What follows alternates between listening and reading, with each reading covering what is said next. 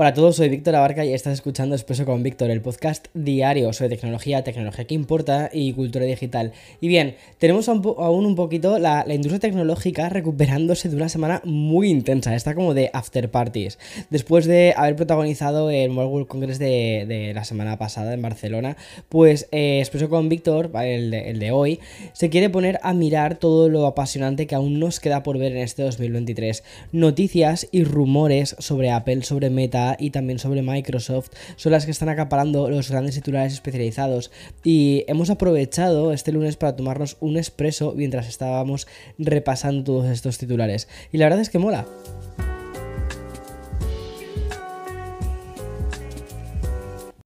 Empezamos con el gran ausente del Mobile World Congress del 2023. Y sí, Apple brilló por su ausencia en el Mobile World Congress de Barcelona. Pero cuidado, que esto no hizo que no ganasen el mejor teléfono del, año pasado, o sea, del, año, perdona, eh, del Mobile World Congress con el iPhone 14 Pro. Me parece muy curioso que le otorgasen el premio al mejor teléfono del Mobile World Congress cuando no tenían ni siquiera stand en el Mobile World Congress.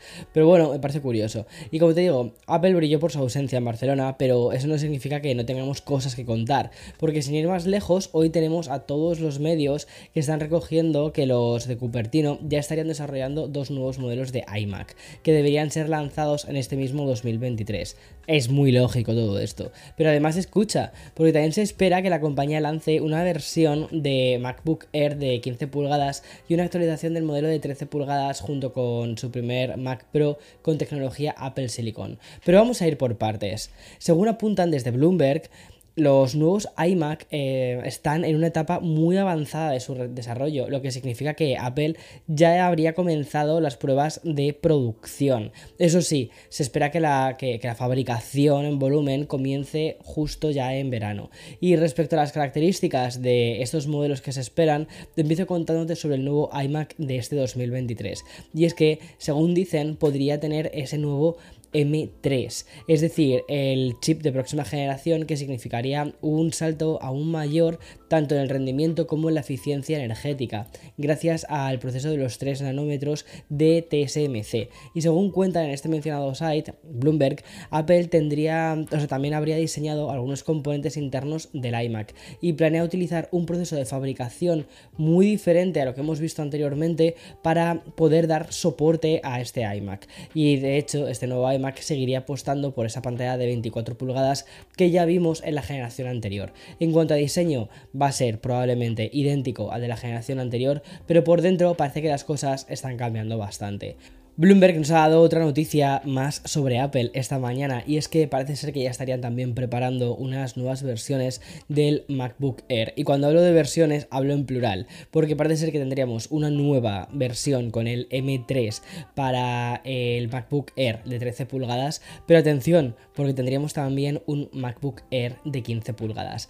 Esto se lleva escuchando desde hace un montón de tiempo y parece ser que va a ser este año cuando por fin lo veamos. Y también te quería contar que ya se empezarán a escuchar los primeros rumores, sonidos sobre el nuevo Mac Pro con tecnología Apple Silicon que también llegaría, atención, este año, en este 2023 y sería un nuevo Mac Pro de muy, muy gama alta, pensados principalmente para profesionales creativos, pero ya nivel nivel casi NASA, ¿sabes? O nivel más bien casi mm, estudios de animación, cosas muy tochas. Y eso sí, el chip de este Mac Pro iría con un, con una, con un ajuste del M2. Quizás veamos un M2 Super Ultra, quizás. Quiero hablarte de Microsoft y es que los de Redmond han anunciado a través de su blog oficial una actualización cuyo objetivo es mejorar la experiencia de audio de los usuarios de Windows 11 y para esto Microsoft ha optado por rediseñar el mezclador de volumen y este nuevo diseño de Microsoft va a permitir cambiar entre dispositivos de audio, habilitar el sonido espacial y también ajustar la salida de volumen por aplicaciones. Además Microsoft ha agregado un acceso directo dedicado para hacer que el acceso de la función eh, de, audio sea muchísimo más rápido. Una vez que tengas acceso a este mezclador de volumen, bastará con hacer clic en las teclas de Windows, Control y también ponerle V al mismo tiempo y ya tendremos acceso a esto. Esta actualización es el resultado de un trabajo que ha costado bastante en Microsoft y es que los de Redmond han intentado mejorar la experiencia de audio tanto en Windows 10 como en Windows 11. Pero como sabrás, si eres usuario del sistema operativo de Microsoft, en algunas ocasiones las salidas de audio y la gestión de los niveles no, no era demasiado fino. Sin embargo, gracias a este nuevo diseño se mejorará la experiencia de los usuarios. Va a ganar mucho en personalización y también en un mejor control con menos clics de ir a la parte de ajustes y movernos en la parte de audio. Eso sí, Microsoft aún no ha anunciado cuándo se va a implementar esta nueva función, que de momento está solo habilitada para Windows Insider. Y justo el día en el que se ha filtrado Llama, el chatbot de Meta, los de Zuckerberg han presentado nuevas funciones para mm, lo que podríamos considerar su nuevo servicio estrella, con permiso de WhatsApp, ¿vale? Recuerda que WhatsApp también pertenece a Meta, y me estoy refiriendo a Reels, Reels de Instagram, ¿vale? Que se nos olvida, pero Reels de Instagram no solo está en Instagram, también está en Facebook. Meta sigue mimando muchísimo a este formato como uno de sus principales productos estrella. Además, la clave a la hora de posicionar Instagram como la plataforma de vídeo vertical más popular. De ahí que en los últimos meses, por no decir años, tengamos esta especie de baile constante entre la propia Instagram, TikTok y en un segundo plano también tenemos Reels en Facebook, que a veces se nos olvida, ¿vale? Pero están, están. Y la última novedad de Reels viene protagonizada por el aumento en la duración de los Reels. En lugar de los habituales 60 segundos, Meta ha decidido extenderlo a 90 segundos, equipando, o sea, haciéndolo así que sea igual, ¿vale? A, eh, una, herramienta que ya hay en Instagram. Eso sí, ambas plataformas siguen muy lejos de ofrecer los 10 minutos de contenido en vertical que permite TikTok. Y siguiendo con las novedades que ha llegado a los Reels de Facebook, Meta ha presentado Groups, que es una herramienta que ya existe también en Instagram y que va a permitir sincronizar las publicaciones con canciones. Una vez más, TikTok está señalando bastante el camino de hacia dónde va Meta. Pero quizás en Meta son bastante inteligentes, más que nada porque están sabiendo todo lo que está sucediendo con TikTok, al menos aquí en Estados Unidos, y se están posicionando como, ok, vamos a ser la alternativa a esta aplicación, cuando quizás esta aplicación ya no está en el juego. Veamos. Y la tercera novedad de Facebook Reels es la generación de publicaciones a través de los recuerdos de Facebook. Además, los usuarios van a poder aprovechar las plantillas de tendencias, es decir, se va a poder reemplazar los clips de una plantilla existente por los propios. Y según han explicado desde Meta, el número de reproducciones de Reels se ha duplicado en el último año, tanto en Facebook como en Instagram. Es decir, lo de los Reels a Meta les está yendo súper bien. Bueno, ya que te estaba contando sobre las últimas novedades de Facebook Reels, te he mencionado también un poquito por encima TikTok. Quizás es la aplicación basada en vídeo vertical que más influencia tiene actualmente, tanto a nivel social como de cultura digital, como también a nivel tecnológico. Basta simplemente mm, ver cómo Meta a veces replica así uno uno las herramientas.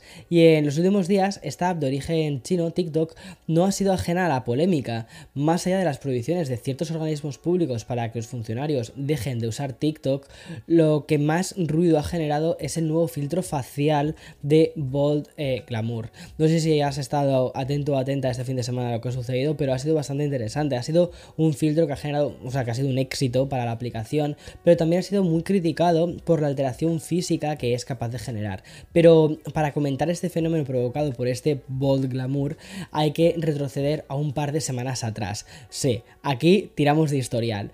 Y es que el pasado pasado 22 de febrero, TikTok anunció que los creadores tendrían acceso a nuevos filtros generados con la ayuda de la inteligencia artificial.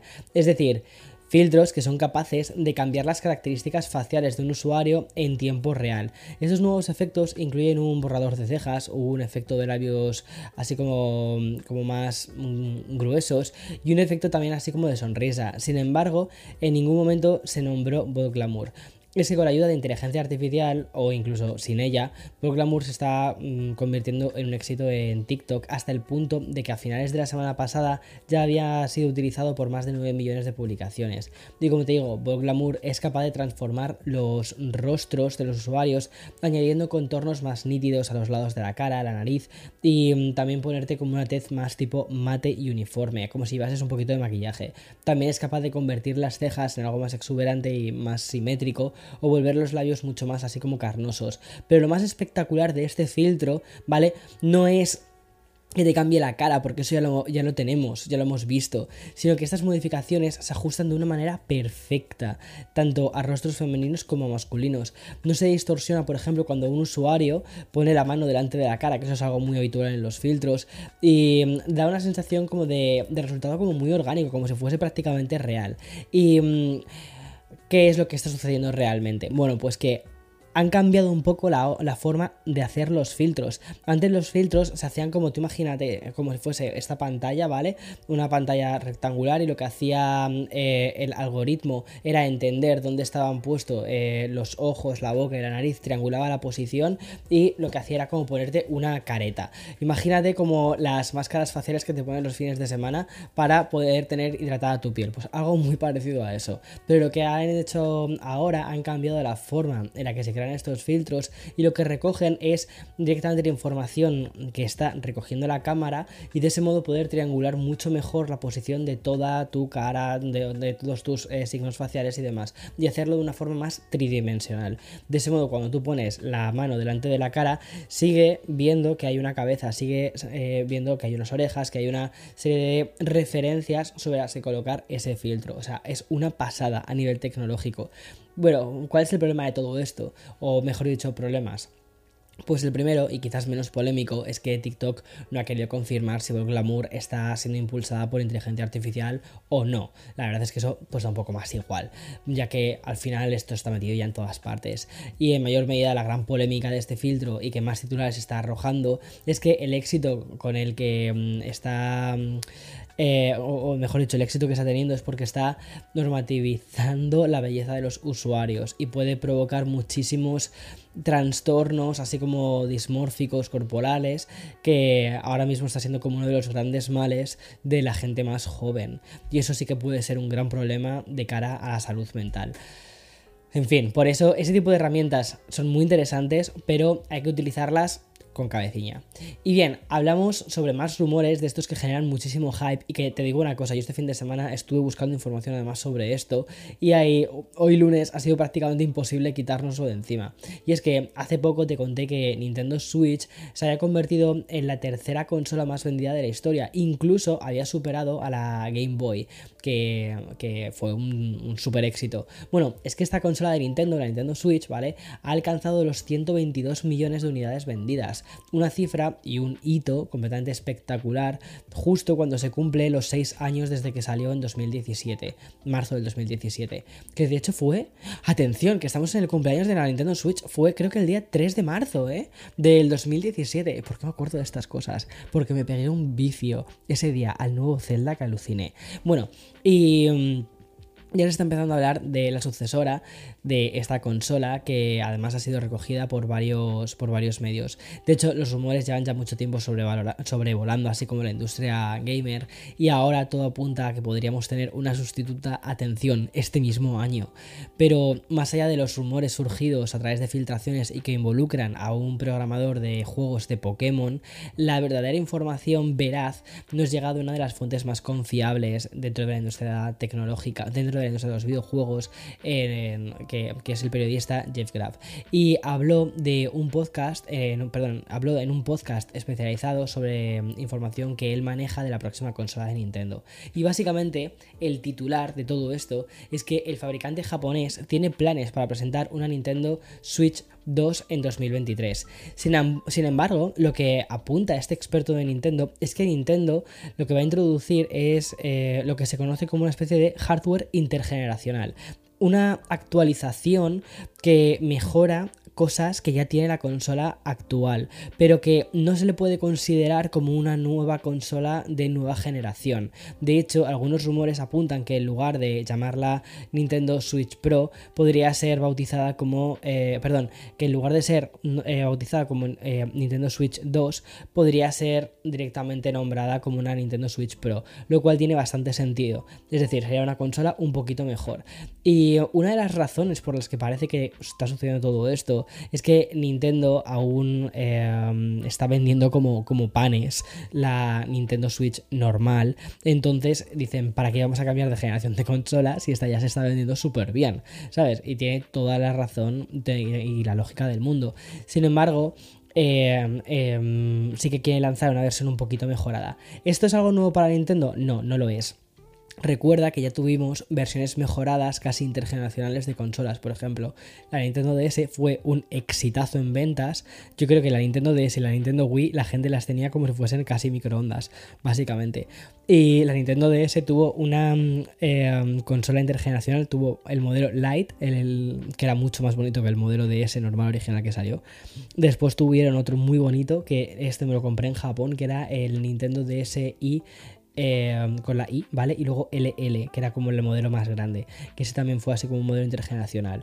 Pero también con la 3DS vimos una cosa mucho más clara, y es que a los pocos años de salir la Nintendo 3DS sacaron un modelo que la llamaron Nintendo New 3DS, que tenía un procesador un poquito mejor y además un efecto de 3D estereoscópico que no mareaba. esa fue de hecho mi consola favorita. Esta no salió en Estados Unidos inicialmente y me la traje desde España porque me flipaba. Y además fue si lo recuerdas, como empecé mi canal de YouTube, con un unboxing de la New Nintendo 3DS. Madre mía, qué tiempos, me, qué tiempos. Creo, no sé si borré ese vídeo. Quizás debería.